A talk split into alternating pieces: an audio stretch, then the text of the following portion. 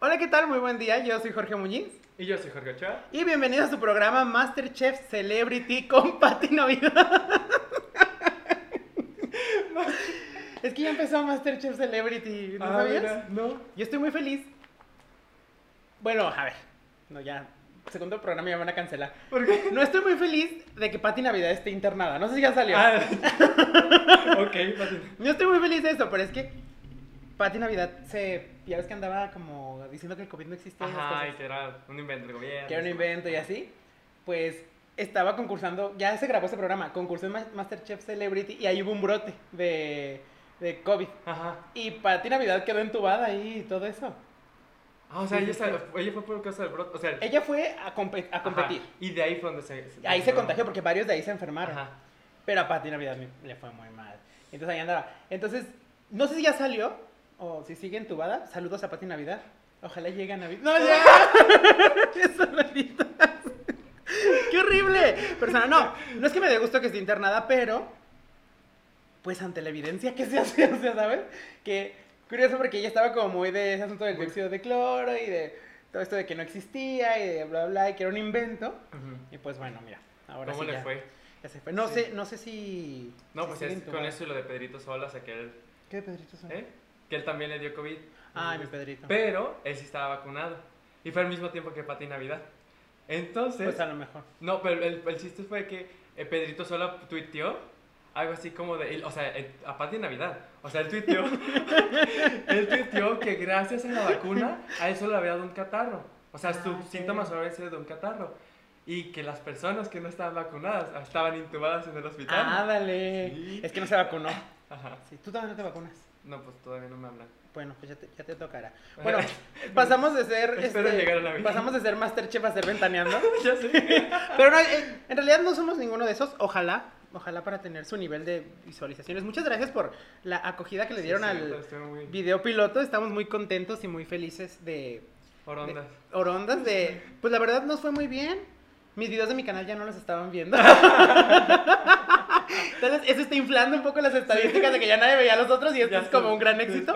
Pero bienvenidos a el micro podcast. Y fíjense que el día de hoy nos dimos cuenta para empezar de una cosa que pues, estamos tontos. En el piloto no nos presentamos, o sea, no- nos pusimos a hablar así. La gente que ya nos conoce pues sabe quiénes somos, pero luego dijimos, y a lo mejor así alguien vio y dijo, ¿y estos dos ¿Qué? como de ¿Cómo son? O sea, se entiende porque pues somos guapos, obviamente, dijeron, obviamente, pero no solo somos caras bonitas. Digo, eso, eso para los que nos vieron, para los que nada nos escucharon Ay, en Spotify también. voces, voces hermosas. Voces bonitas. Pensaron, Armoniosas. a mí, a mí me han dicho que tengo voz de señora. Si usted está pensando que soy una señora y su hijo no, somos dos señoras. Ay, estoy haciendo mucho calor, es que si Sí, la abrimos pues, en bueno. las moscas. Un montón de moscas ahorita en la vida. Pero bueno, entonces, pues no, vamos a empezar hoy, pues presentándonos Sí. el uno al otro para que nos conozcan un poquito. Eso es que es una formalidad, no sé cómo se nos olvidó. Y luego y ahora sí pasamos como con todos los las secciones que secciones. les tenemos preparadas eh, el día de hoy que están muy buenas la verdad. Yo me reí mucho. Otra cosa que le decía a Jorge es que cuando estamos preparando esto, estamos preparándolo y riéndonos y como escribiendo la información y eso y le digo, el día que lo presentemos, ya, o sea, va a ser como porque ya nos reímos de todo lo que nos teníamos que reír, pero bueno, vamos a echar muchas ganas el día de hoy. Ahorita estamos viendo la última sección, le dije, ya no me hables de eso porque Si no, no nos da nada que hablar cuando necesitamos hablar. se nos- los chistes se nos van a acabar. Y eso Sí, no lo sí, podemos permitir. Sin el rehúso. Bien. Entonces, vamos a iniciar con la presentación. Yo voy a presentar a Jorge Ochoa y él me presentará posteriormente a mí. Bueno, déjense los presento. Esta carita que ustedes ven aquí es en realidad un muchacho joven de 20, ¿qué? 20 Pues, 23. Se veía de 30. Usted, usted escucha su voz cansada y rasposa. Es, pues ya está muy acabado, pero en realidad está joven, está jovencito. Y yo lo conocí, es actualmente mi amigo, aparte es mi roomie, vivimos en el mismo departamento. Más o menos, porque nomás llega a dormir. Y a veces ni a dormir. Señora, señora, a veces no llega a dormir. Yo no sé dónde se queda. Eh, Ni me avisa ni nada, como anoche. Mira, Yo no sabía si estaba en la calle. Pero bueno, ese no es tema. El punto es que eh, yo lo conocí porque fue mi estudiante, fue mi alumno en el CUSEI, en la carrera de Ingeniería de Alimentos y Biotecnología, que es su, la carrera que culminó y se tituló y todo. sí, ya, ya, Sí, ya se tituló. Ya. Es que yo, Sí, ya. Y bueno, fue alumno mío desde primer semestre de, en introducción a la microbiología, o sea, lo conocí cuando estaba así El primer día de clase, casi, casi. El primer día de clase. Tenías el pelo de, de colores, ¿no? Yo me acuerdo. No, en ese entonces no. Fue ya más Ese adelante. Ah, sí, cierto. Bueno, entonces ahí andaba él, no me acuerdo mucho de su persona.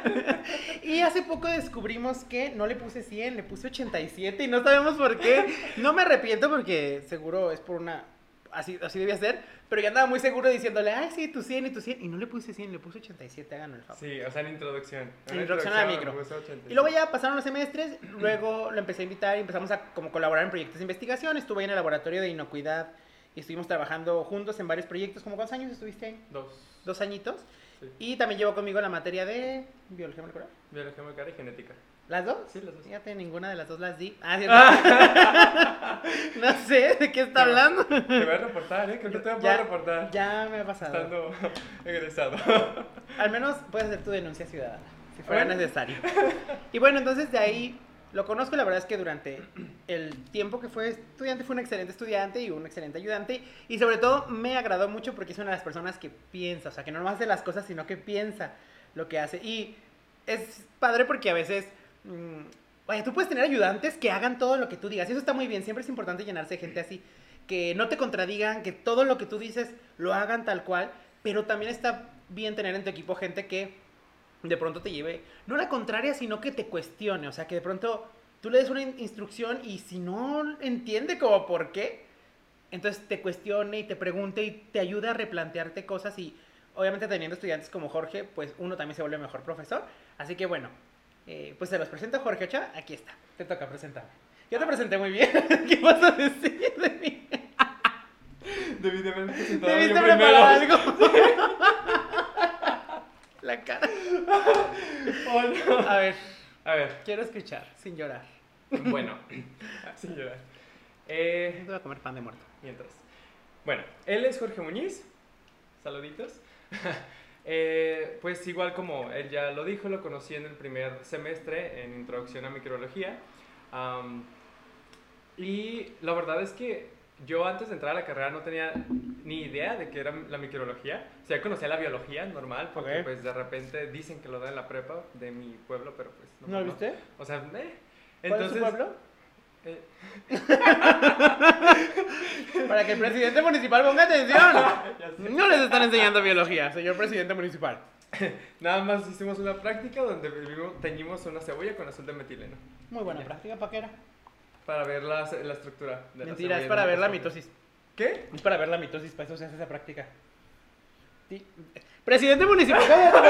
Arenal, ya me acordé. Presidente municipal de Arenal. No les dan biología. Y o sea, ¿Y la única práctica que le dieron no entendió. No entendió para qué era. Es para ver la mitosis. Ah, mira. Me pueden ver las. Te pones a buscar. ¿Para qué quieres ver la estructura de la cebolla? Pues no sé. Yo, yo eso fue lo que vi.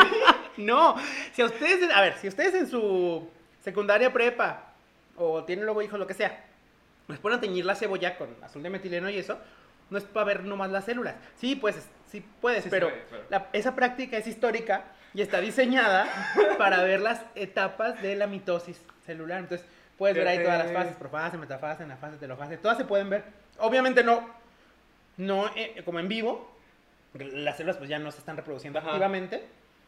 Pero es como tomas una fotografía, entonces te pones a buscar en Ajá, todas las células y dices, ay, Pero mira, esta quedan está en profase, esta está en anafase y así. Y te pones a verlas. Fíjate, para eso era. Presidente ¿Cuánto municipal de dejaste? Arenal. ¿Hace cuántos años llevé esa materia? No sé. Cinco años de carrera. Seis, de, un- seis por la pandemia. Este. Ocho años de eso. Ya te acabas de enterar. Y me acabo de ¿La enterar. repetimos? Tengo una cebolla.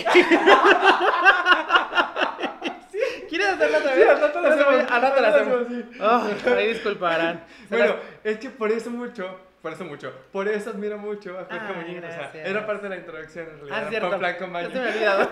Es que, es, o sea, así, con esa pasión con la que me contó ahorita en estos 30 segundos, así fue como él siempre explicaba sus clases. Mm. O sea, en clase él llegaba con el tema preparado, eso sí, estaba muy raro, porque llegaba y era como él pensando, agachado, y haz de cuenta que estaba molesto con todos, así, o sea, así llegaba. De repente instalaba sus cosas y en cuanto empezaba el tema le cambiaba la cara y ya se ponía a hablar y a contar y a platicar ta- las historias y todo y era como, pues un cambiazo, era como de, no sé, llegas y no sabes si está enojado o si no, Pero pues ya después ves que... Soy Géminis. Doble cara. ¿Qué les puedo decir? Ah, mira, eres el primer Géminis que me cae bien. ¿A poco? Todavía. No, no es es que cierto. eso, no es no- cierto, eso no normalmente es me pasa, ¿sabes por qué? Porque la verdad es que a mí me gusta mucho dar clases. Es como, sí, es como mi pasión. Desde que estoy chiquito siempre he querido hacer eso.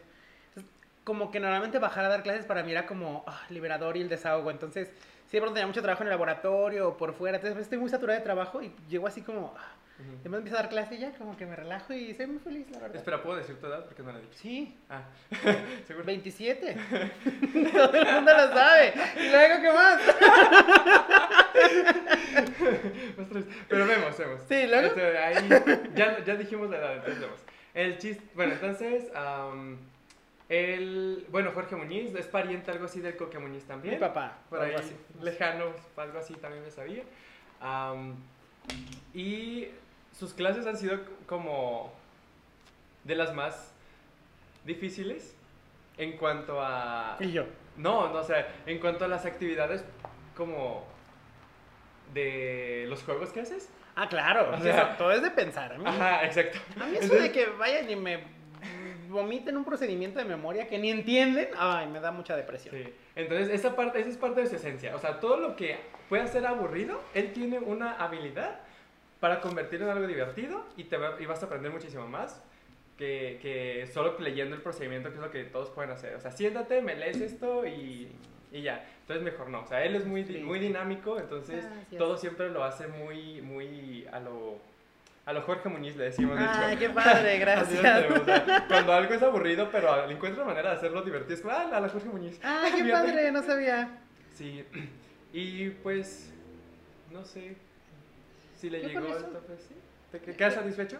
Yo estoy muy satisfecho con Sí. esta presentación. Sí, Porque por estoy sudando. Estoy- El humo, el humo de la cabeza. Mi, ardillita está. No, yo estoy feliz con esta presentación. Me gustó, me gustó. Y pues, Oh, espera, me falta algo muy importante. ¿qué?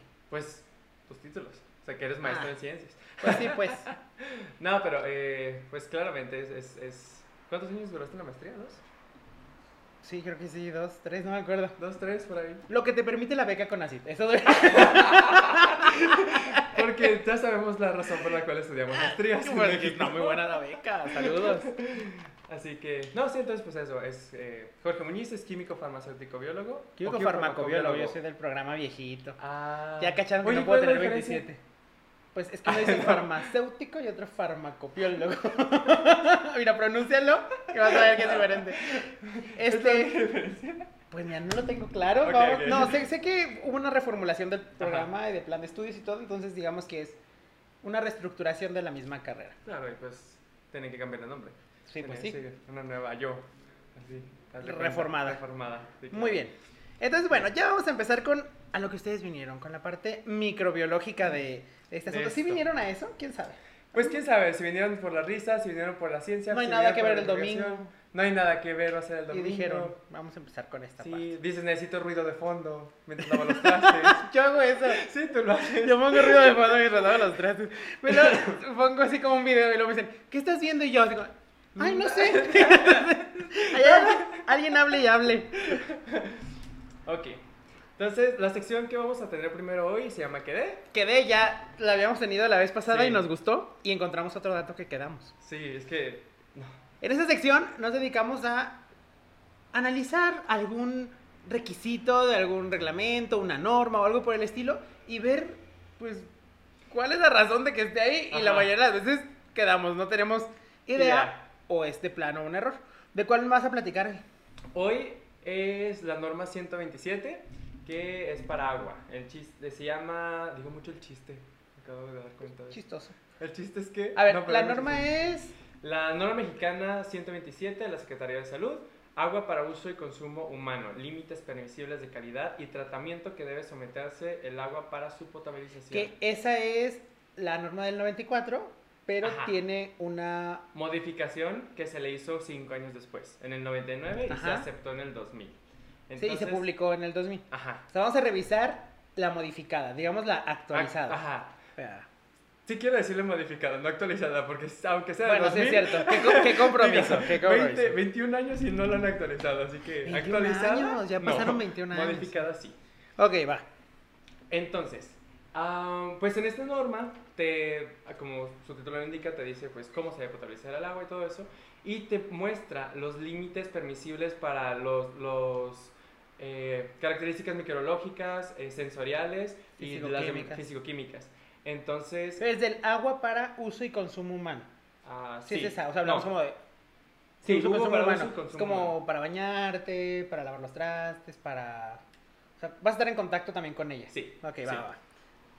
Entonces, lo que aquí nos hizo prender el foco de alerta fue que en la primera tabla, de, de hecho es la sección 4, límites permisibles de calidad del agua, límites permisibles, características microbiológicas, y dice, el contenido de organismos resultante del examen de una muestra simple de agua debe ajustarse a lo establecido en la tabla 1.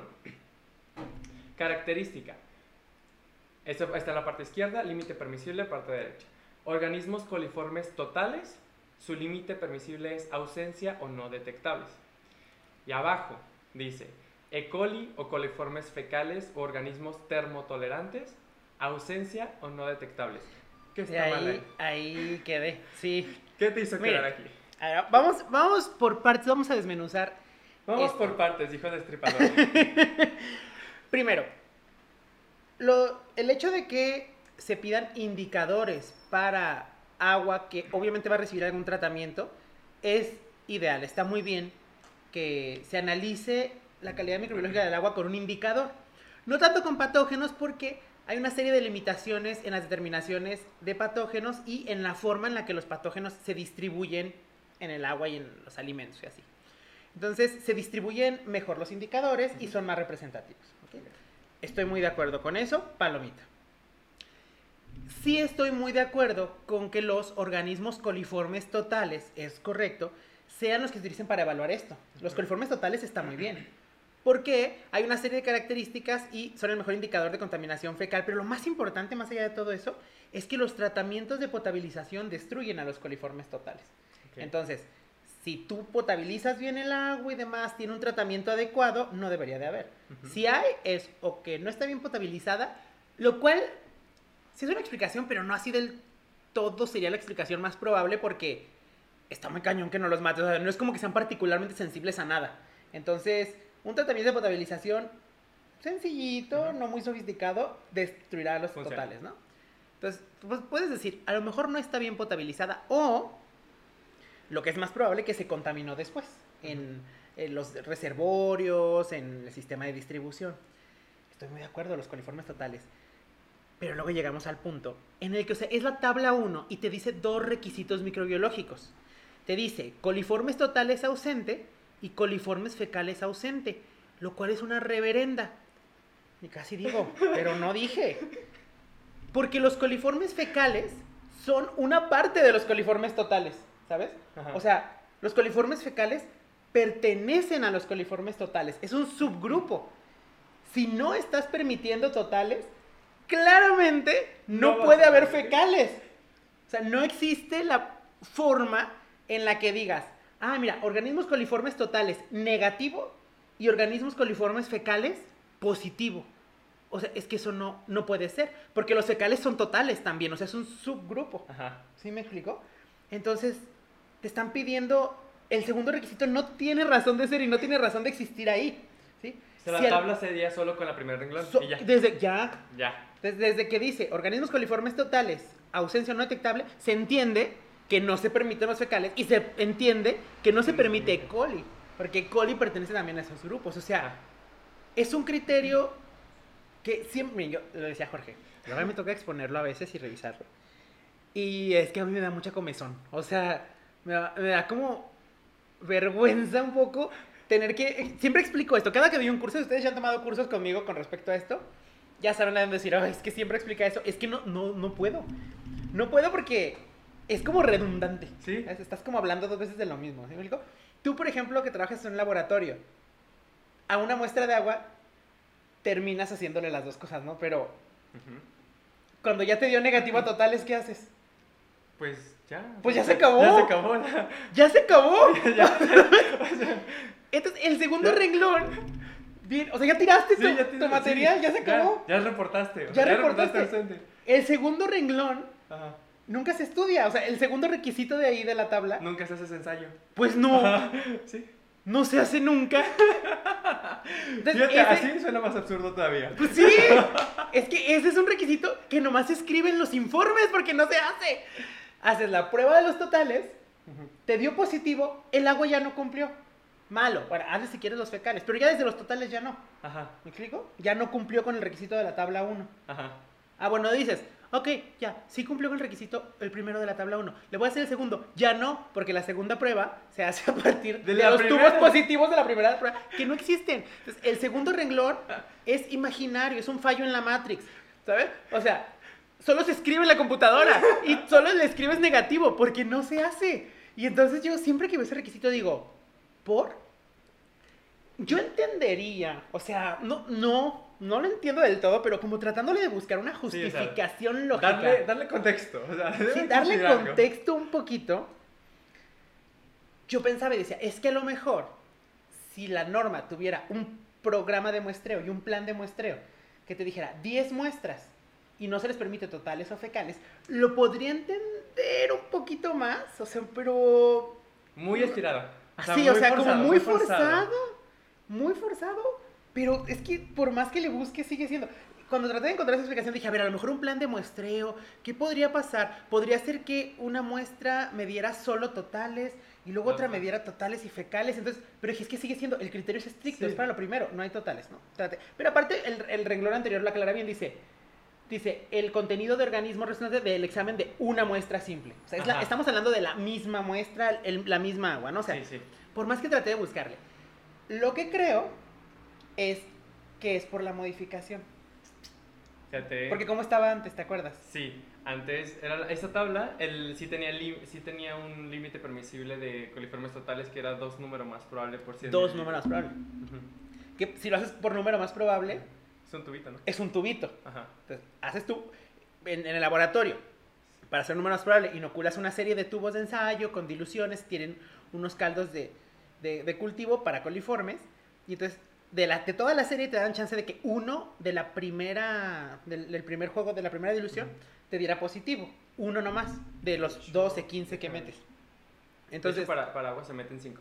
Ajá, ah, está, de los Son 5. 100 mililitros, ese caldo laurel o lactosa. Pero ese es el más nuevo. Bueno, en fin, o sea, es como, es como una pequeña cantidad de totales, o sea, una cantidad muy, muy, muy baja de totales. Ey.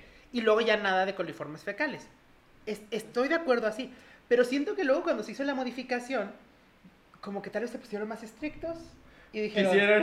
no hay totales, y entonces ya no se dieron cuenta de que caían en una, en una redundancia.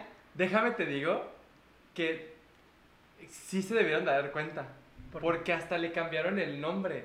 Lo de E. coli o coliformes fecales o organismos termotolerantes lo No elaboraron. O sea, está, esto está desglosado así parte por parte porque en la tabla anterior Pero solo lo- decía lo que- organismos coliformes fecales. Es que también es otra cosa. Entonces, Como parte de la actualización, creo que también trataron de incluir el nuevo nombre de los coliformes. no, fecales. no, o sea, es- está, está bien, no, no estoy diciendo que esté, o sea, yo lo que, a lo que me refiero es que escribieron, escribieron más. Con- O sea, alguien con un- escribió- alguien con un teclado. con un teclado escribió, desglosó todo el nombre de los sí, sí. coliformes e incluyó E. coli porque no estaba. No estaba. O sea, entonces, no es que no se dieron cuenta. O sea, te digo, no, es- no se pudieron no haber dado cuenta si le cambiaron el nombre completo al renglón. Yo, yo creo que lo que no se dieron cuenta es que al ponerse como más estrictos con el de arriba, Fíjate, aquí sí, sí. yo tengo que decir algo A y ver. es que justo por este tipo de situaciones es que las gente, la gente que hace las normas tiene que ser como especialista en esa área. Claro. O sea, de plano no pueden poner a un político a hacer O normas. un administrativo, Bueno, porque obviamente... Por ejemplo, normas de la Secretaría de Salud. y, y sabes también que pasa mucho que cuando a veces se actualiza, y eso pasa en muchas normas y en muchas leyes, se actualiza un punto del, del dices, ah, vamos a actualizar el apartado tal, y luego a veces no nos fijamos que por actualizar un apartado se tienen que modificar otros apartados. Ajá. Porque luego caen en contradicciones, porque luego hay unas cosas que te piden que llega a ser más estricto en un apartado de la norma. Ya estaremos revisando en los, en los demás que des cosas como esta, que este es como, de, es que no, no es necesario. Y fíjate que otra cosa que a mí me gusta mucho de, de esto es que la norma oficial mexicana, siento yo, que evalúa mejor la potabilización del agua Ujú. Que, al menos en, en- en el área de la que voy a hablar, que es el de frutas y hortalizas frescas, que acabo de dar un curso de eso y es como que lo tengo muy, muy presente. Nosotros somos un poquito más estrictos con eso que con que los eh, Estados Unidos, que la FDA. ¿Dónde- porque- ¿Puedo buscar eso? Si das de cuenta que el reglamento del Produce Safety Rule para exportar frutas y hortalizas, para el agua potable, el agua que potabilizas y que utilizas eh, post cosecha, te dice que lo evalúes con E. coli. Sea, Ok. ausencia de E. coli es lo que Ajá. te pide. O sea, pero sí pues, podría tener te- totales. tales y ¿Y, fecales también? pues? Ajá. Podrá tener totales y fecales porque todo el estudio se hace solo con E. coli. O sea, en ese apartado los... Y mientras que, por ejemplo, el sistema de reducción de riesgos de contaminación Ujú. te dice que el agua para pos, eh, para post cosecha, el agua que Ujú. usas en el empaque para lavar superficies, lavado de manos de los trabajadores y eso, se evalúa con esta norma. Entonces, este es uno de los poquitos casos Ajá. Donde si cumples con la norma de FDA, no, No. estás cumpliendo con la mexicana. Casi siempre es al revés. Si cumples con la de FDA, eh, programas internacionales suelen ser un poco más estrictos. Si cumples con ese requisito, casi siempre estás cumpliendo, eh, en la mayoría de los casos, con el de la norma mexicana en cuanto a severidad. Digamos que es como un poquito más estricto el de la FDA. Pero este en particular del agua de uso post cosecha es el único Ajá. que yo he visto en el que es al revés. Pues fíjate, de hecho sí, dice que en una muestra de 20 muestras, no, en un análisis de 20 muestras, Ah, pero eso es para el agua precosecha, tiene que ser post cosecha. Ah, ok. Ajá. En el post cosecha no se permite la presencia de E. coli. Entonces, pero igual digo, o sea, es solo E. coli, me explico, o sea, podría tener coliformes, o sea, una, un, un agua que tenga coliformes totales y tenga coliformes fecales, pero no tenga E. coli, va a cumplir con el requisito de uso de la FDA para uso post cosecha, pero, Pero no no va a cumplir con el mexicano. Y en ese caso yo creo que está mejor el mexicano, fíjate. sí, pues sí, Está mejor que lo evalúes con, con el mexicano. con coliformes totales, porque al final, si tú estás potabilizando y tu tratamiento de potabilización es efectivo, tendrías que destruir los coliformes totales. Entonces, están siendo menos estrictos con E. coli. Es una de las cosas que siempre me ha llamado la atención, que digo, mira, en E- solo en esa parte yo sí siento que está mejor evaluado el de México, like a México, pero de que esa tabla está muy confusa, está muy confusa, Bueno, es Yo- que algo tenía que tener mal. Claro. No, esa norma, esa norma en general sí me gusta. Solo esa tabla es como de que digo, "Mm, no, no entendí. ¿Saben? Entonces, ya lo saben de ahora en adelante cada vez que revisen el criterio y les diga coliformes totales, ausencia, automáticamente tiene que ser coliformes fecales, ausencia. Y sépanse que este segundo renglón nunca se invirtió nada de material en eso. Sí, nada. Simplemente alguien. También he estado pensando en si algún método alternativo, ¿sabes? Que lo analizaras con dos métodos diferentes, pero tampoco tendría sentido. Es que yo, yo No. no, saben la O sea, cantidad de noches que me he desvelado tratando de encontrarle un significado. que decía, ¿qué tal si haces eh, coliformes totales por número más probable y E. coli por filtración de membrana a partir de la misma muestra? Ajá, ¿Sí me explico? sí, sí. Pero no tiene sentido. No, porque de la membrana te va a quedar los totales también. Eh, Debería, sí, Ajá. debería. Entonces como de que digo, es que, ay, no, no entiendo, no entiendo por qué está así. Y mi conclusión es que pues ¿Qué? que quede, Quedé. quedamos como diario así, quede y no lo entiendo. Si alguien allá que nos está viendo en su casita tiene alguna idea de por qué razón, que nos vaya diciendo, por favor. Sí, porque... ¿Cuál es la siguiente? En serio nos quita el sueño a veces. A O veces, sea, a sí. veces estoy así en mi cama, así como de, pero, y ni siquiera es que me quite el sueño el requisito, lo entiendo y es alcanzable. Lo que me quita el sueño es por qué están los dos, es tratar de encontrar una explicación de por qué están los dos para no quedar y quedo igual, o sea. Muy bien, vamos a pasar con nuestro, nuestra segunda sección del día de hoy. ¿Cuál es? Harto me tienes. Harto me me tienes. tienes. Fíjense que esta, esta sección nació. Pues de que me tienen hartos. No hay otra.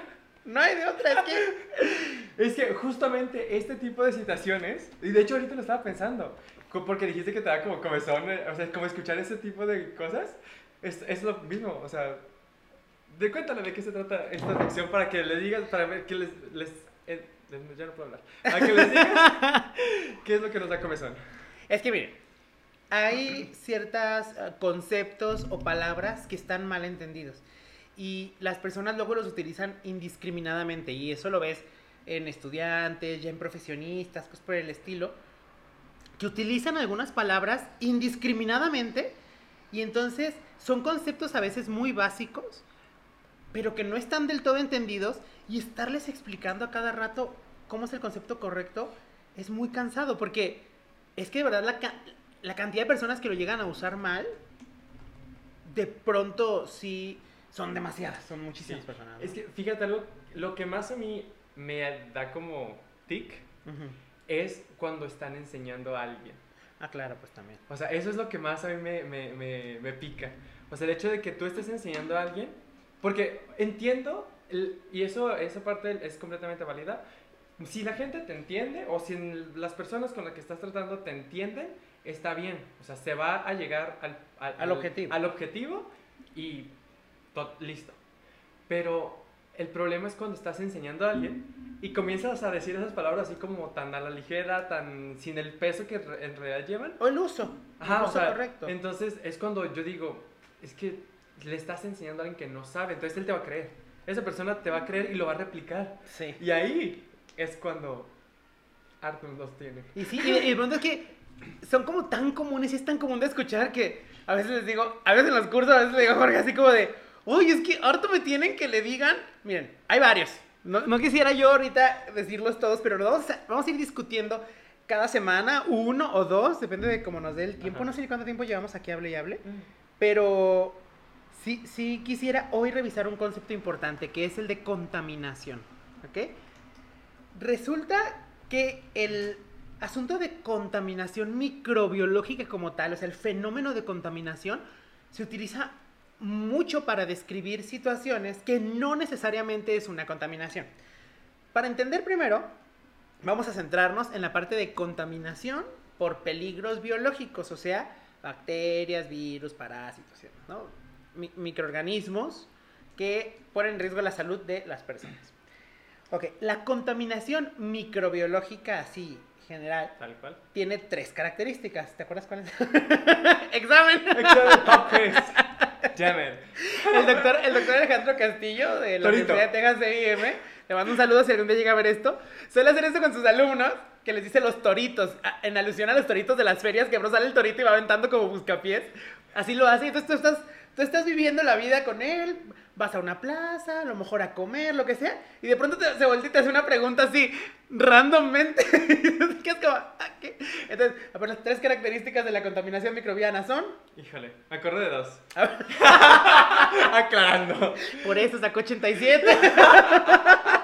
Mira. Mira. Mira. Es espontánea, Es espontánea. no deseada. Espérame. Estás anotando. Lo, lo estoy anotando. Sí. No deseable o. Ajá, indeseable. Y. Empieza con A, de accidente. Accidental. Accidental, muy bien. Accidental. Mira, de la que nos vamos a entrar ahorita es una contaminación que es espontánea, es indeseable y es accidental. Entonces, un concepto que se suele confundir, no, no es que se suele confundir con contaminación, sino que a veces no se usa del todo bien. Y lo entiendo porque puede ser que hay una influencia gringa en esto. Es cuando hablamos en el laboratorio. ¿sabes? Es que Esos gringos. Sí, y creo que tú lo has vivido recientemente porque me preguntaste sobre eso, que lo usan para referirse a inocular.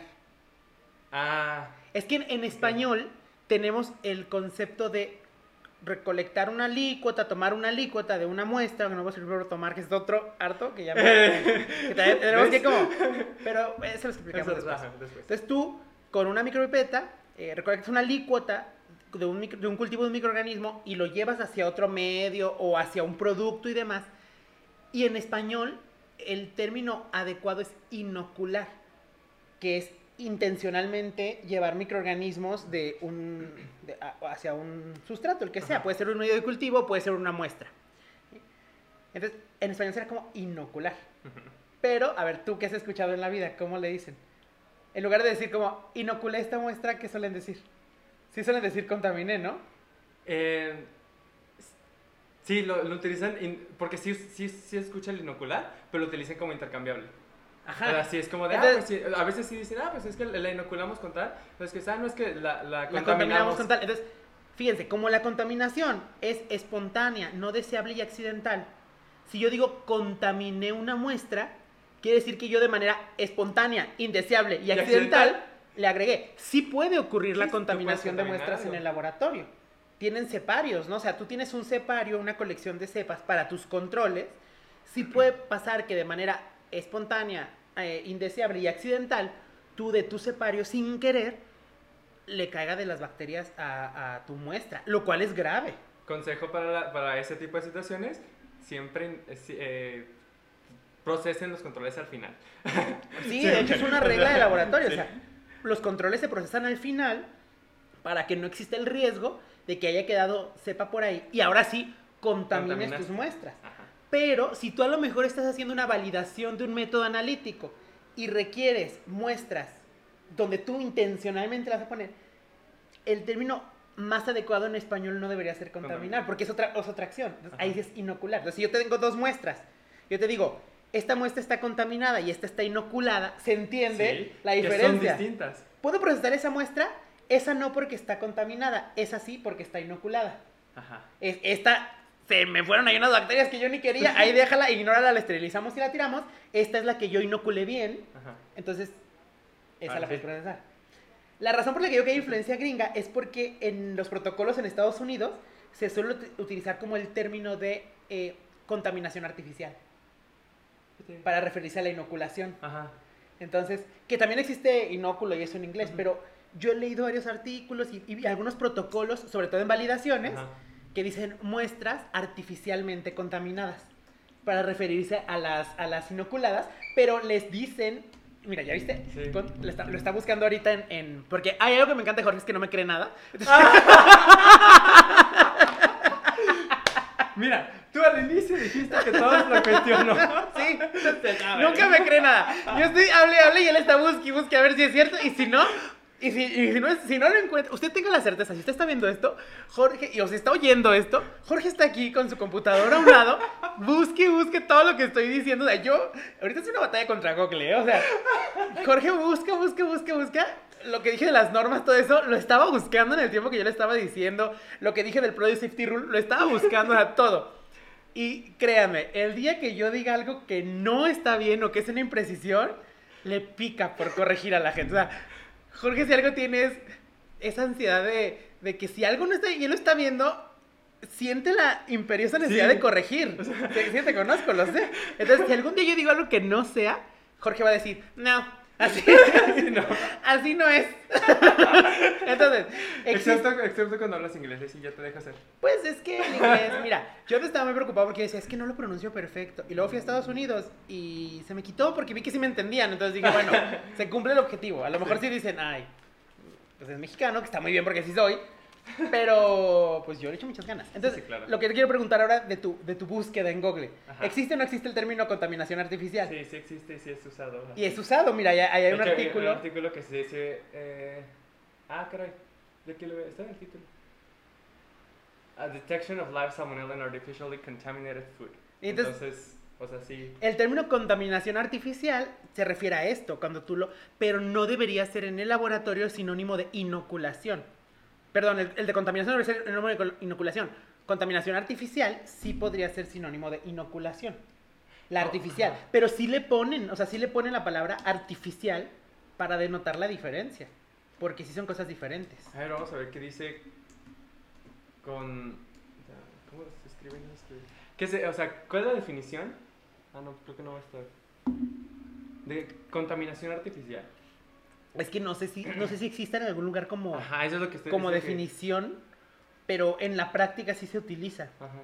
¿Sabes? Que es cuando tú eh, agregas microorganismos a una muestra y normalmente de una concentración conocida. Puede ser que no todas las veces, pero sí los protocolos sugieren que tú sepas, porque te suelen manejar niveles de inóculo, que eso también es muy...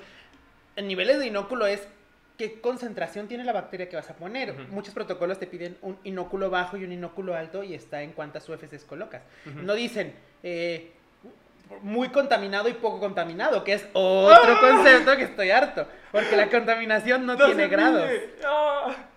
Entonces, y eso es algo que también la gente suele usar, que también está en relación a esto y que también les queríamos decir. Con respecto al término contaminación, contaminación es una propiedad cualitativa, o sea, es o está contaminado o no, O no está, está. contaminado. Entonces, no puede estar muy contaminado poco contaminado. Pero sí se entiende también la necesidad en la ciencia de que si yo tengo dos muestras y las dos están contaminadas con salmonela y una tiene 10 unidades formadoras de colonia y otra tiene 100 millones de unidades formadoras, sí entiendo la necesidad de hablar de esa diferencia. Pero si no puedes decir muy contaminado y poquito contaminado, ¿cómo lo cambias? Carga microbiana. Con- Con alta carga o baja carga. Entonces puede estar contaminado con alta carga o con Con- baja carga, estoy de acuerdo. Pero también he escuchado, este, no, es que Está, está bien contaminado. Sí, hay veces que me dicen, no, es que mi muestra salió muy contaminada y yo, no, o sea, salió contaminada con alta carga, porque la contaminación es una propiedad como el embarazo. Estoy muy embarazada. O estás embarazada o no estás embarazada y incluso conforme pasen muchos meses y se vea como la panza más grande, pues no estás más embarazada, sigues igual de embarazadísima, ¿no? Pero también entiendo que si una mujer está embarazada, pues porque un hombre no. Ay, quedé. Si una mujer está embarazada y tiene solo un producto, o sea, un, un feto, Ajá. y una está embarazada de octillizos, no está una más embarazada que la otra, es que así es. Ajá. Las dos están embarazadas, Sí. pero una nada más va a tener un bebé y, otra va a tener ocho. ¿Sí me explicó? Pero no está una más embarazada que la otra. Igual pasa con la contaminación, no hay ni muy contaminado ni poquito Con eso contaminado. del embarazo puedes decir con alta carga de fetos. Alta carga de fetos y baja carga de fetos. Alta carga de cigotos. Estoy, debe haber, nosotros no somos claramente, Claramente. este, ¿cómo se llaman los doctores de las embarazadas? Obst- Este, obst- No, ginecólogo. ginecólogos, pero bueno, algo. Algo así, ¿no? Es que se llama Toco algo. Bueno, si hay algún médico aquí que nos quiera decir cómo. Que estoy buscando todo lo que Ah, sí, dices. cierto, eso sí es algo que no sé. No me acuerdo, no me acuerdo cómo se le llama a los médico del embarazo. Embarazodólogos. Obstetra. Sí, obstetra. Sí, sí, era obstetra. Muy bien. Entonces, hay otro ejemplo. Y otra, el, el tercer punto que quiero manejar acerca de la contaminación es que otro error es que lo suelen utilizar mucho como sinónimo de suciedad. Ay, sí. ¿Sí me explico? Sí. Y bueno, a ver. mm, creo yo que es muy importante también separar los términos de sucio y limpio y eh, los, el término de contaminación. Porque haciendo alusión otra vez a, a lo que nos iba a regir al inicio, que era este ingreso espontáneo, indeseable y accidental de microorganismos, que es el enfoque que le queremos dar, si una mesa está sucia, es, o sea, hay una probabilidad más alta de que esté contaminada. Si está sucia, hay una probabilidad más alta de que esté contaminada, sí. pero no estamos seguros. Ajá. Y la, y la forma más, más eh, el ejemplo que yo suelo como poner más claro con respecto a eso es, imagínate que yo agarro lodo, Ajá. en, lo pongo en una bolsita. Todos imagínense ahí en sus, en sus- mentecitas, en sus casas, cierren sus ojitos y imaginemos. Agarro lodo y lo pongo en una bolsa. Ajá. ¿ok? Luego ese lodo yo lo meto a esterilizar a un autoclave. Ajá. 121 grados, 15 minutos. 15 minutos y ya se murió ahí todo. Ujú. Ya quedó estéril. Entonces yo luego saco esa bolsa y agarro y me pongo a embarrar una mesa. Ahora imaginen que estoy embarrando esa mesa Ajá. y ya quedó ahí. Esa mesa está sucia, Sí. pero no está contaminada, Ajá.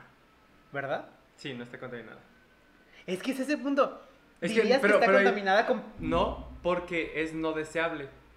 Y tú deseaste, o sea, O sea, puse en- la suciedad, o sea, Ajá. la suciedad está ahí, ajá.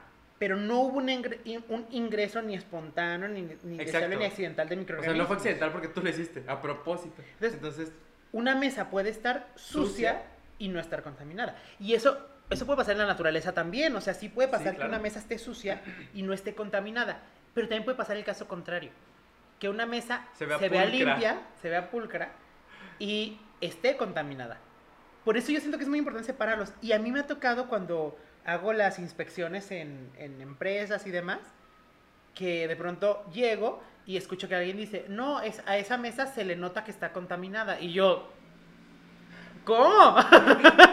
¿me prestas tus ojos de microscopio? Y what the fuck? Y eso es algo que no se hace. No creo que esté, o sea, no está contaminada, está Ajá. sucia. Y, o está sucio o está limpio. La suciedad de la limpieza sí tiene grados. O sea, la suciedad es en función de la persona que, que, que lo observa. Algo que para mí puede estar limpio, para ti no. Y eso lo vivimos mucho con la doctora Ofelia en la jefa de laboratorio y no cuida donde eh, ahí estuvimos trabajando, ella es muy eh, piqui, o sea, no sé cómo explicar, es muy, es muy intensa. Ajá, con ese aspecto. Entonces de pronto nos daba risa que, no sé, limpiábamos una meseta y la dejábamos limpia, entonces llegaba y decía como de, ¡ay! ¿Cómo pueden trabajar en esa mesa? Está inmunda. Y nosotros, no.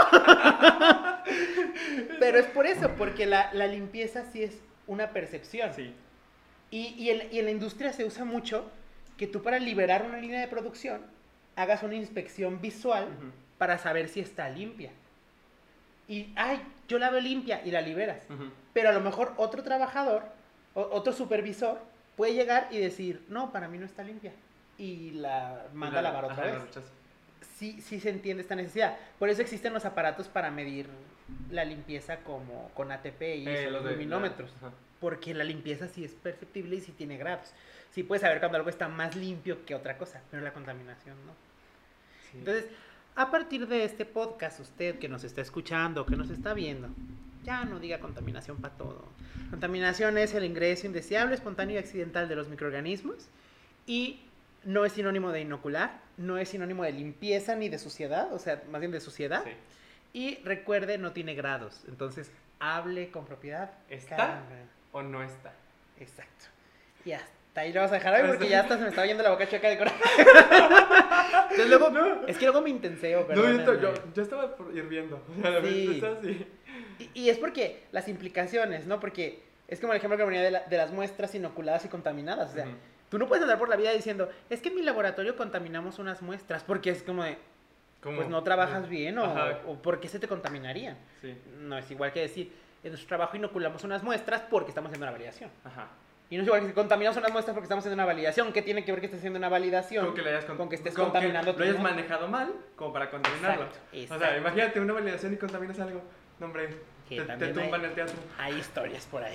Ah, mira. Ya estamos próximos a terminar este día y ahora Jorge nos va a traer una sección que a mí me gusta mucho, que es básicamente su sección porque todos están reportados en inglés y pues él lo entiende perfecto y nos va a explicar.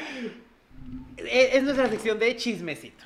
Vamos a hacer un chismecito hoy porque este, este queríamos enfocarlo un poco más como a aspectos básicos, más, más elementales. Eh, y yo la verdad este brote ya lo conozco. Pero voy a hacerme como que no. Voy a sobreactuar. Pues para que sea más interesante. Entonces yo en este momento voy a olvidar este brote. Cuéntanos Jorge, ¿de qué se trata? Yo tampoco sé de qué se trata, la primera vez que hago este brote. Entonces, ¿Cómo el- se llama? El título de este brote es Dilo en inglés para que, la, gente, para que la gente vea cómo, cómo se pronunciaría y luego... Porque aquí también pueden aprender inglés si ustedes quieren. El mundo de inglés de los Jorges. Sí. Si tienes tiempo para el canal de YouTube, en edición ponle abajo los subtítulos para que vean. No, pero Bueno. dilo en inglés y luego Sí. lo, lo, lo decimos en español también. El título es Human Salmonella Typhimurium Infections Associated with Exposure to Clinical and Teaching Microbiology Laboratories. Ajá, o sea, en español. ¿Quién iba a decir que yo iba a colaborar con Super Holly?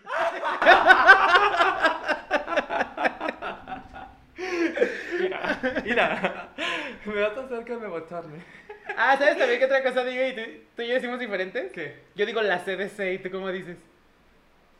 Dice. CDC, ajá. ¿Has fijado en eso? Yo digo, ah, está reportado en CDC. Y luego le escucha él, ah, sí, le leí CDC. Yo, "Eh". La misma.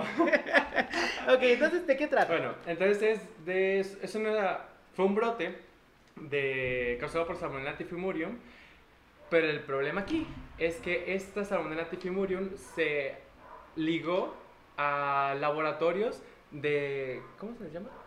Como enseñanza, de docencia. De, de docencia, ajá, a laboratorios de docencia en, en Estados Unidos. El problema de este brote Y eran laboratorios fue- propiamente de microbiología, o sea, donde Sí, enseñaban o sea, donde te, exacto, o sea, la práctica que haces tú para determinar salmonella, typhimurium, o sea, salmonella pues en general, la cepa de referencia que tenían el typhimurium, am, pero si ellos se les salió de control, algún Sí. alumno por ahí fue el, Ahora, el- el ahora que- vamos a ver las causas. Pero mira, aquí algo, algo que yo le quiero, fue algo que yo quisiera. ¿Tú qué, tú qué opinas de que a los... est- Es que hay controversia Ajá. entre si a los estudiantes se les deben dar o no cepas de patógenos para hacer las prácticas. ¿Tú qué opinas? Es que, siendo medio salvaje, yo sí lo haría. O sea, yo estoy como a favor de que se haga, pero ya ha avanzado el semestre, por así decirlo. O sea, ya que hayan tenido algunos otros accidentes, porque Sí. sabes que van a suceder. Sí, sí, sí. O sea, ya hemos estado en prácticas y sabemos que suceden los accidentes. A todo eso una vez se... ¿Supiste que se nos quebró? Bueno, no a nosotros pues, pero uno se les quebró un tubo de... de... Ya ves que... Bueno, no sé si decir... No, sí. Ya ves que tú en, la- en las prácticas eh, sueles como inocular sin avisar. Ah, claro, o sea, es que es lo- eso es a lo que voy, o sea, Ah, o sea, que se haga así, como sin que sepan. no, es que no debería de haber diferencia. Porque es que déjate digo algo. Yo sé que a veces de pronto dicen, es que no les deberías de dar patógenos y se entiende. Hay quien lo hace y hay quien no. Pero uno, ¿cómo van a ver los alumnos las reacciones reales si no hay patógenos? Es lo que... Es, por eso yo estoy a favor. Y dos, si yo les dijera que las muestras no están inoculadas, eso no garantiza que no vayan a tener patógenos. Porque yo, por ejemplo, les puedo decir a mis alumnos, traigan muestras de carne molida, las vamos a, vamos a hacer la práctica de salmonela para procesarlas, y yo les diga, no están inoculadas. Y que eso los meta a ellos en una falsa sensación de que no, pero la muestra puede venir con salmonela. Sí. Entonces tú haces tu preenriquecimiento y ya Y vas ya a tener tener. millones de salmonelas. Entonces, tú- a los alumnos se les debería enseñar a trabajar todo como se trabaja en el laboratorio, que es considerando que todo podría estar contaminado, porque la realidad Es esa. es que tú no lo sabes. Entonces, sí podría venir carne molida contaminada. No digo inoculada o no. Es que puede venir ya contaminada. Tú fuiste por carne, traes salmonela, que es muy frecuente. No crean ustedes que es una cosa rara. Es muy frecuente que tenga. Y yo digo, ¿por qué luego se meten a los alumnos de, no, es que no, no se les coloca, no se les patógenos? Lo que yo he visto que otros profesores hacen es que literal, algunas muestras incluso se las dan eh, tratadas para que no tengan ni siquiera microorganismos. Y yo digo, no están viendo una carga microbiana real, no están viendo patógenos ni nada. Que hay microorganismos que se parecen y los puedes colocar, estoy de acuerdo. Pero aquí estamos viendo en universidades de Estados Unidos que sí les dan patógenos, no son estudiantes de primer semestre claramente, o sea, ya están más avanzados. Pero sí, tú por ejemplo, y, y sabes bien como cuando eras estudiante, es que también te piden, pues que se imaginen cómo es, es que les es imposible o muy difícil. Es nada, o sea, no tiene nada que ver imaginártelo a cuando ya estás en, en, en, la- en el, en el ámbito laboral. ¿Ha- ¿Has visto, ¿Has visto ese como meme que hacían ahora con lo de las clases en línea de el maestro narrando un procedimiento y el chavo del 8 como diciéndole, cuando estaban explicando al chavo del 8 cómo, cómo jugar Ah, el, el bol- ¿cómo se boliche. boliche. es que eso pasa. ¿Sí? Si, si el estudiante, si el estudiante nunca ha usado un asa de nicromo y nunca, ¿cómo le puedes decir? Ahora sujeten su asa de nicromo y entonces si no la ha usado, pues es que no. Y luego recolecte una eh, gota biconvexa y es como de, es que no lo ha hecho, o sea, Ajá. como lo ideal sería que lo viera. Ok, voy. Las prácticas de pronto van como, ah, bueno, es que el TCI ahorita nos salió así con ese perfil, pero imagínense que el fondo hubiera sido amarillo y el bisel hubiera sido rosa. Y luego el día, bueno, ahorita nos salió el fondo amarillo, pero imagínense que el fondo era todo morado y es que, es que ni siquiera, a veces el día sale gris. Luego plot twist sale rojo. O sale rojo. O sea, es como de, no, yo creo que, yo creo que sí hay que verlo, pero también creo que hay que tener mucho control. Sí. Normalmente yo en mis prácticas lo que hago es que yo no, yo en las prácticas no me pongo ni a revisar manuales ni a calificar tareas, eso no lo hago. Lo que yo hago es que estoy así, miren, como carcelero, entre las mesas viendo Somos. y en el momento en el que hay un, un este error o, o algo así, inmediatamente lo corregimos. Si hay un derrame, como, ah, pueden ocurrir, es que, es que negar que ocurren los accidentes es como, pueden ocurrir y, y el asunto no es, no es hacer como que no pasaron, es qué, qué hacemos, o sea, cómo se limpia un derrame, cómo se- y hay que enseñarlo y, hay que, y en el momento en el que ocurra, pues hay que hacerlo. ¿ok? Sí. Entonces, pues yo soy de la idea de que sí se, sí se pueden dar patógenos, pero con estricto control del profesor. Si el profesor tiene la capacidad, más bien aquí, no los alumnos, porque los alumnos no la tienen, claramente, por eso están en Pues la universidad. Ajá. Entonces, como, si el profesor tiene la capacidad para trabajar con cepas patógenas con un grupo de estudiantes, entonces ahí debería ser. Pero ¿cómo evalúas eso? Pues puede. mm, Es que sí. ¿Verdad? Entonces, está cañón. Yo digo, no es tanto que los alumnos, porque los alumnos no van a saber. El que debe tener la capacidad de hacer eso tiene que ser el maestro. Y ahí es donde uno dice, ¿y sí? ¿Podrás? Es que solo es como una cuestión de lógica, es como tendría que estar el maestro permanentemente ahí viéndolos. O sea, no, no tiene por qué sentarse a calificar manuales, no tiene por qué ponerse a hacer otra cosa, no tiene por qué salirse del laboratorio. O sea, tendría que estar ahí. Si lo manejas así, yo no le veo problema. Pero bueno, volviendo al, al Brote. Al brote. Ok, entonces, am, y esto, que, esto comenzó en, el, bueno, no mentira, dice que el 30 de octubre del 2010, el... ¿Pulsenet? Ah, fíjate, me lo había saltado, no sé por qué. Sí. Pulsenet, que es el, el- la, la red de, de subtipificación molecular, am, detectó que era una salmonella tifimurium a partir de... Ah, no, fíjate que tenía un, un patrón particular Sí. de la electroforesis que le hicieron Es que y que- características genéticas y aquí la llamaron la cepa X. X, en ese rato. Le pusieron un nombre bien chido, el de la, La cepa, cepa X. X. ¿De, de, de dónde lo empezaron a aislar? De, creo que fueron, Mm, creo que ahí mismo dice, ¿qué dice? tres personas. eh, Aquí, hacia un estudiante, empezaron con un estudiante y Los otros eran niños. dos niños. Ah, Porque ese es el... ese es- ah, no, los hijos de estudiantes de microbiología en los cursos que se daban en dos colegios distintos, en. Ah, solo eso dice, en- perdón, en dos campus distintos. Entonces, a ver, claramente los niños no entraron al laboratorio. Ajá. Entonces, ¿cu- Fue el- ¿cuál es el riesgo? Fue uno de los padres. Ajá. Y el riesgo es que, pues, él tuvo un mal manejo en el laboratorio. Algo pasó. A ver, tú, tú dime qué práctica, o sea, bueno, hay que decirle a todos... Las malas, la mala práctica. Pero que, así en particular, ¿qué podría hacer alguien que hiciera que bacterias con las que trabaja en el laboratorio salieran del laboratorio de manera accidental?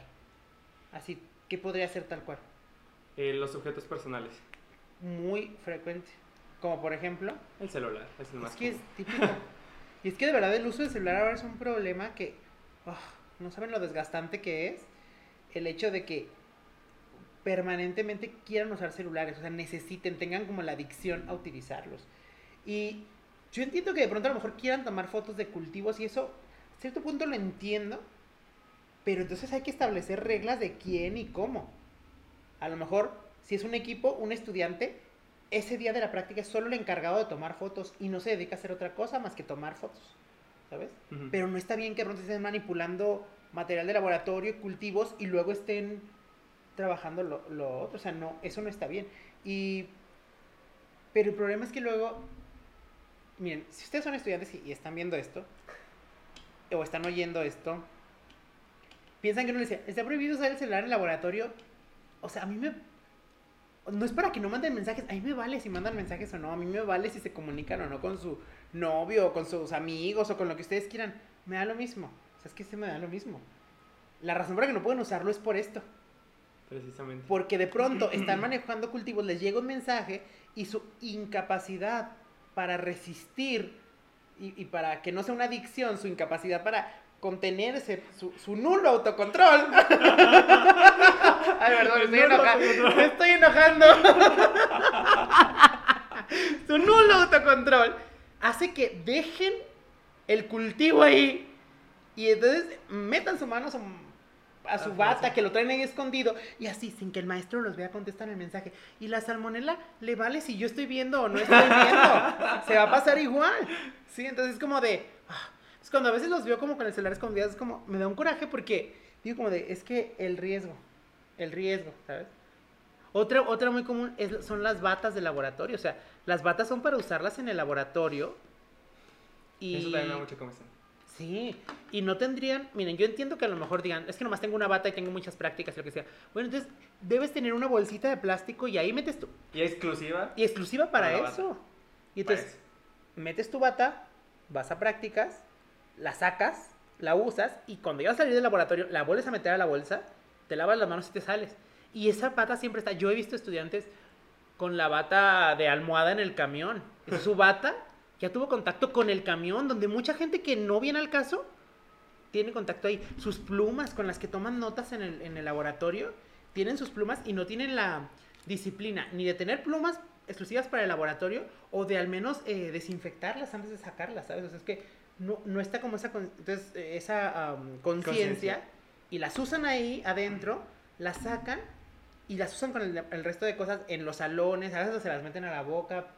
Y entonces como de, esas pequeñas cuestiones son prácticas de riesgo y que a veces uno se pone intenso, pero es que ha pasado.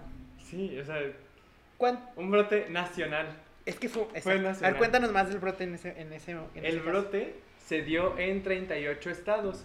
Todos los estados Estados están Unidos. es- en, ajá, en Estados Unidos. Ah, sí, porque en México Sí. solo hay 32. No me acuerdo si ya lo habíamos Tres. aclarado. sí. Ah, bueno, so- se dio en 30. No, sí, porque esto está en inglés. Sí, cierto. Entonces fueron 38 estados, entre los cuales solo voy a decir los que, me, rec- los que sé que es, es su, su inicial. Arkansas, Alabama, Arizona, California, Colorado, Florida, Georgia, Idaho, Illinois, ah, Indiana, Kansas, Kentucky, Michigan, ah, Todos. Montana. Pues sí, no es mejor decirlos que no. Pero Sí. no sé cuáles son los que no, No, están pero ahí. como cuántos serían los que no, como cinco nomás, ¿no? Sí, pues de 50. 12. 12, ¿bien? O sea, pero pues es Pues que casi todo el país. todo el país. Ajá, y de hecho pues el mapa, el mapa epidemiológico todo verde. Está todo verde. O sea, Están cada estado, en función de la cantidad de casos que tuvo, tiene un tono de verde. Ajá. Pero pues para fines prácticos to- está todo verde. ajá. Y, bi- y bien dispersos, serán Sí. de costa a costa. Sí, de hecho sí se fueron de solo un estado un, un- un estado en el norte, para el sur como tres y pegadito a Canadá como otros cuatro, los que se libraron. O sea, literal, O sea, digo, para Canadá del lado de la costa norte, ay, no sé. ¿de dónde está el Golfo de México? de ese lado. Soy malísimo con ¿Dónde las está referencias Florida? cartesianas. ¿Por dónde está Florida? Ándale, pero para arriba, pegado a Canadá. Muy bien. Bueno, entonces eh, la investigación ahí fue que el, el- el estudio epidemiológico se, se, se inició en febrero, de febrero a marzo del 2011. Las 32 personas que entrevistaron eh, respondieron preguntas sobre la exposición que, a la que habían estado en esos días. Los investigadores compararon las, las respuestas de 64 personas de edad similar que anteriormente habían reportado al- al- a los departamentos de salud, porque pues allá sí, el departamento de salud sí lo controlan, con otras... eh, Tiene un mejor sistema para Ajá. reportar eso. entonces, el, o, o sea, habían hecho como ese match entre esas personas que habían ido a reportar sus, sus síntomas y todo eso. Am, el 60% de las personas enfermas eran... ¿Qué? O sea, en realidad eran grupos Bueno, como diversos porque había desde ajá. niños hasta, pues sí había personas Sí, de hecho, ancianas. aquí dice que, que la edad, las edades era desde menor a un año hasta 91 años. O sea, es que O imagínate, sea, fue, o sea, ese fue el rango de edades es de toda la vida. Sí, es que, es que imagínate qué fuerte que tú... Sea, vitalicio. O sea, es que piénsalo. Yo en la carrera tuve eh, compañeras que eran mamás Ujú. y que a veces llevaban a sus niños a la universidad. Obvio no los metían a los laboratorios, pero es que es eso. O sea, eh, adentro del laboratorio, Ujú. seas mamá o papá, o tengas hermanitos muy pequeños, tú podrías, con una práctica tan tonta y tan innecesaria como contestar un mensaje, imagínate, contaminas tu teléfono y luego vas a casa y luego a un niño, ¿cómo a un niño menor de un año se lo puedes enfermar? O sea, es como, es que no se entiende. Yo a lo mejor como, como ya estoy más, he trabajado más todo esto, de pronto a mí me parece como muy obvio que, que algo está pasando y, y de pronto me, me apanico y me enojo y es como de, ¿por qué? Y a veces piensan que uno es exagerado, pero es que ha pasado y ha pasado cosas graves. Hubo víctimas mortales que estén reportadas por ahí. Creo que, creo que en la parte de hasta arriba donde está como el mapita, creo que por ahí deben, a- deben aparecer. Introducción, investigación, consejos. Bueno, esa parte también de, de los aspectos, eh, de los consejos y no demás. dice. No recuerdo si hubo, que por ahí ahorita nos va a aparecer. Mira, por ejemplo, aquí. De una 91 años. o sea, la, la media fue de 21 años. Mira, aquí está, aquí está. En esta parte. Ah, Ok, el 60%, no, 61% de los pacientes fueron mujeres, 12% de los pacientes fueron hospitalizados y, uno fue, y, y hubo una muerte. Una que, que tengo entendido que fue una persona de la tercera edad. O sea, imagínate que. Qué feo que por estar contestando tu teléfono en el laboratorio se muera tu abuelita. ¿Te fijas que qué random, qué innecesario y qué prevenible? ¿Sí? O sea, es que no, no me imagino yo cargar con ese remordimiento. Yo recuerdo una vez, fíjense, la maestra Corina, Corina Hernández Mireles, este, mando un saludo si algún día llega a ver esto. Era una maestra muy estricta, pero la verdad es que todos le agarramos mucho cariño porque a pesar de ser estricta, es que tenía mucha razón. Yo recuerdo que la maestra Corina una vez me regañó muy fuerte cuando yo era estudiante porque no me lavé bien las manos para salir. Eh, obviamente no, no siempre tienes capacidad para revisar a todos, pero si ya viste a uno que sí, pues Sí. a ese le tocó. Yo creo que día a mí me tocó porque me las lavé muy rápido. Y entonces sí me gritó así como de, y ya, para ti eso es lavarte las manos, ¿cuánto debe durar el lavado de manos? Y no sé qué. O sea, me puso una gritiza ahí enfrente de todos que en ese rato fue así como de qué exageración, pero es que sí creo que tenga razón, porque sí, Sí. trabajábamos con patógenos y sí manipulábamos bacterias, que manipulábamos muestras clínicas, o sea, de pacientes del hospital que claramente estaban ahí, pero estaban enfermos, no estaban ahí por sanos. Sí, claro. Entonces, vaya, el riesgo, pues sí era Era alto. más me alto. puso una gritiza que no se me olvida. Yo como, o sea, saludos a nuestra Corina ya jubilada, ella ya jubilada y todo ahorita tomándose un cafecito y yo con, así con, con las ganas de llorar, Cada que se lava las manos se le sale una lágrima. recordando el trauma. Y yo así, ay, Es más, se me hace que el regaño que te dio, o sea, esa, esa, ese speech Ajá. dura el tiempo necesario para lavarte las manos. Creo que sí, ¿eh? Entonces, Ay, así lo voy a pensar. Estoy sufriendo chichi así. Ay, no, ¿por qué me lavándote gritas? las manos y, y escuchando su voz en el fondo. Ay, saludos, maestra Cori. La verdad, el- las mejores profesoras que tiene la universidad y la Universidad de Guadalajara. Y si yo algún día quisiera ser desde el punto de vista de un profesor como alguien, yo les prometo que yo quisiera ser como Corina. Espero algún día en mi vida alcanzar el nivel que la maestra Corina tenía. ¿Qué, qué pasó? Bueno, no sé, a Jorge le dio un ataque de risa y creo que va a ir a escupir su café. Guácala, Jorge. Si alcanzó a llegar al, al lavabo. ¿Por qué te ríes? ¿Qué dije? No, no, ¿Conoces a Corina? ¿Me perdón. imaginaste? No, no, no. Ah. No fue nada con lo que dijiste. Ah, ok, ¿qué Es que le tomé mi café y tenía una, una película de la nata de la leche y se me colgó. Guácala, y salió en el video. Ay, qué padre. Vean en YouTube a Jorge. Los de Spotify, váyanse a YouTube y le voy a hacer eso. Y se vio, asco. bueno, no sé si se vio como todo, pues, pero es que sentí como latillo así con los... ¿De qué te acordaste? Bueno, no ¡Qué horror! ya, regresemos a brote. Y antes se murió una persona y todo eso. Y lo ligaron a los laboratorios. ¿Cómo? Ajá. ¿Cómo se puede saber? ¿Sabes más o menos? Eh, ¿Cómo se hace? Para saber, o sea, para estar seguros de que era, que era de ahí, que venía de ahí. Ajá, lo que se hizo en es, que dice este, este artículo es que el Departamento de Salud de Nuevo México encontró que la cepa aislada de los pacientes era indistinguible por el, la... ¿Cómo se llama la cosa esta? No me sé las... Ah, Pulse Field Gel Electrophoresis, esta palabra está, está difícil. Sí, la electroforesis Es- gel por campos pulsados, que era la prueba que hacíamos antes para...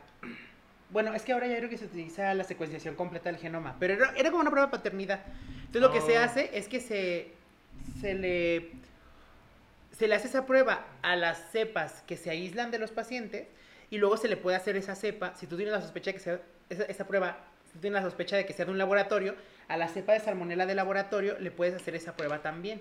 Y si salen indistinguibles, o sea que genéticamente son iguales, entonces puedes decir que es la misma cepa, que es una clona, se le dice. Ok, ya, Entonces, sí.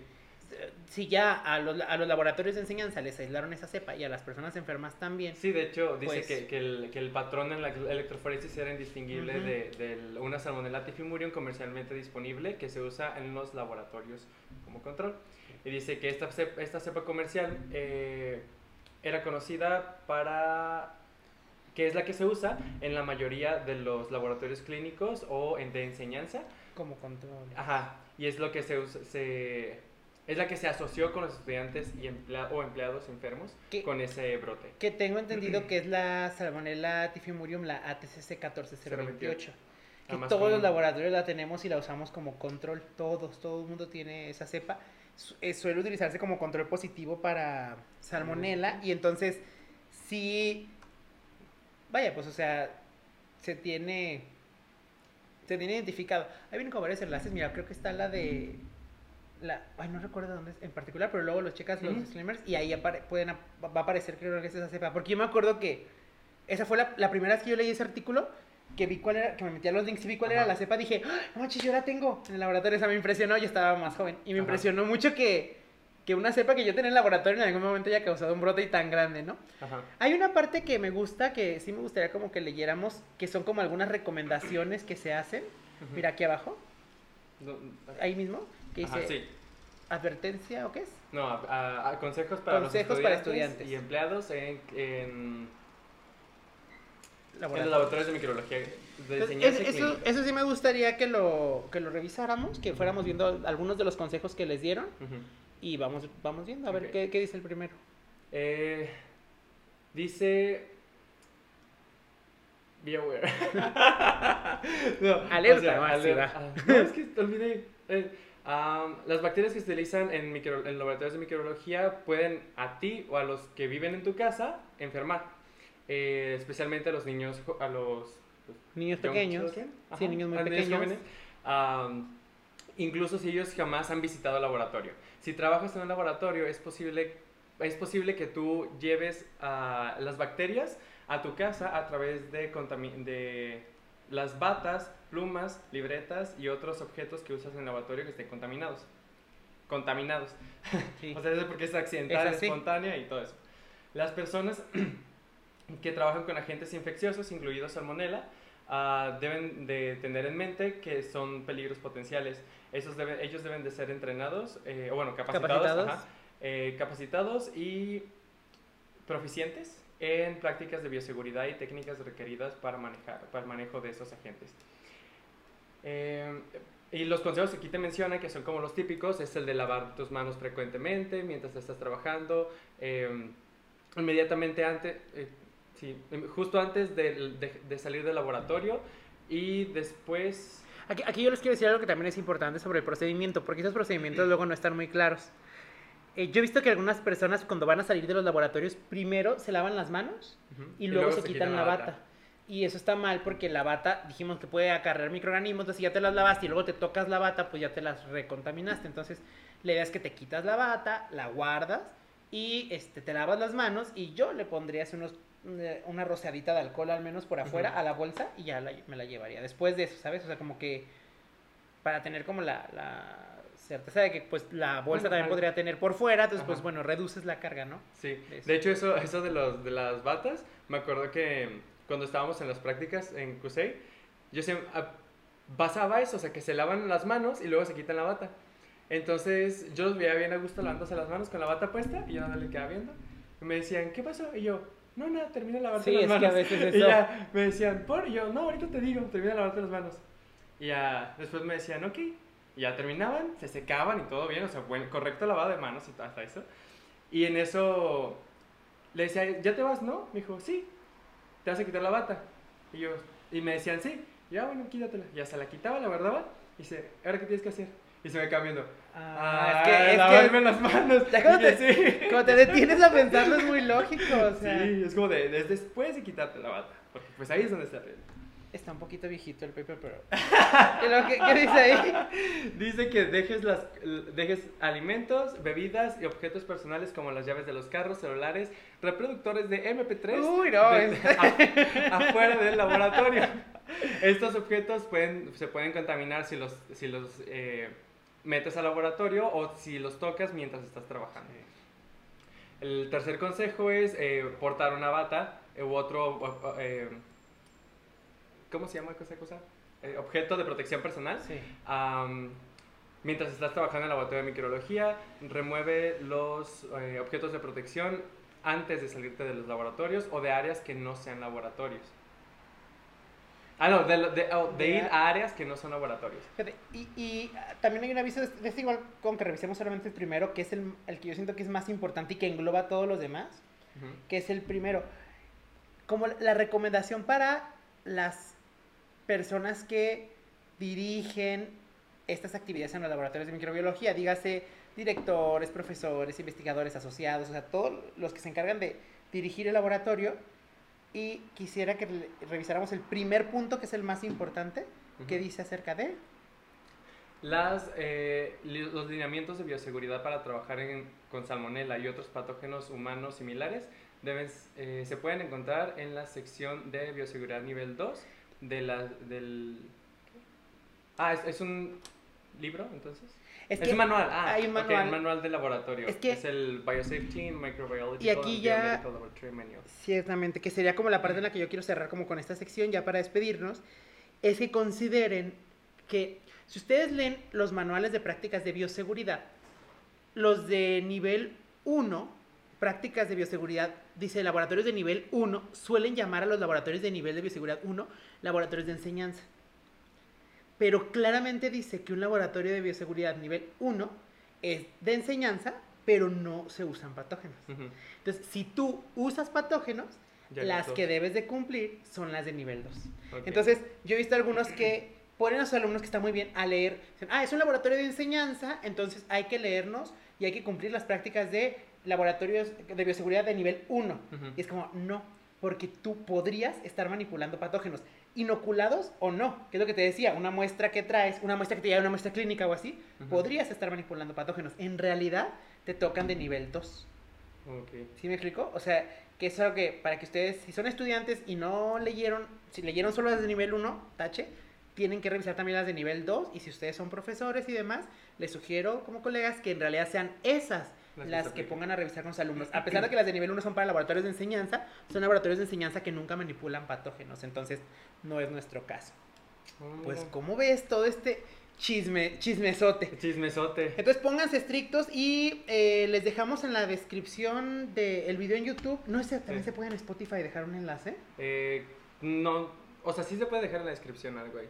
No sé si lo pueden copiar. Vamos, vamos a dejarles el, el enlace de este brote Si no, el para nombre, que- con el nombre lo pueden encontrar también. o con el nombre también, que ahí se los dejamos para que puedan buscarlo, lo utilicen en sus clases, en sus eh, prácticas, capacitando a sus alumnos y demás. De verdad es, es muy útil para que estemos todos como en la misma sintonía de nuestro papel como personas que entran a laboratorios de microbiología y el riesgo que podemos representar a veces para la sociedad.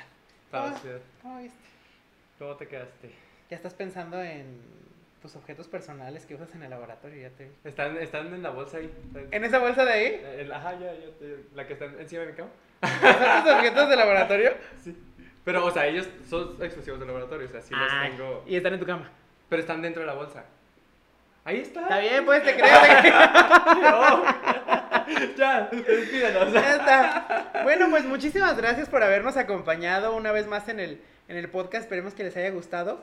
Eh, recuerden que yo soy Jorge Muñiz. Y yo soy Jorge Ochoa, Muchas, muchas gracias por habernos visto. o escuchado. Y nos vemos Y nos oímos. en la siguiente oportunidad. Que tengan un excelente día y adiós. Hasta luego.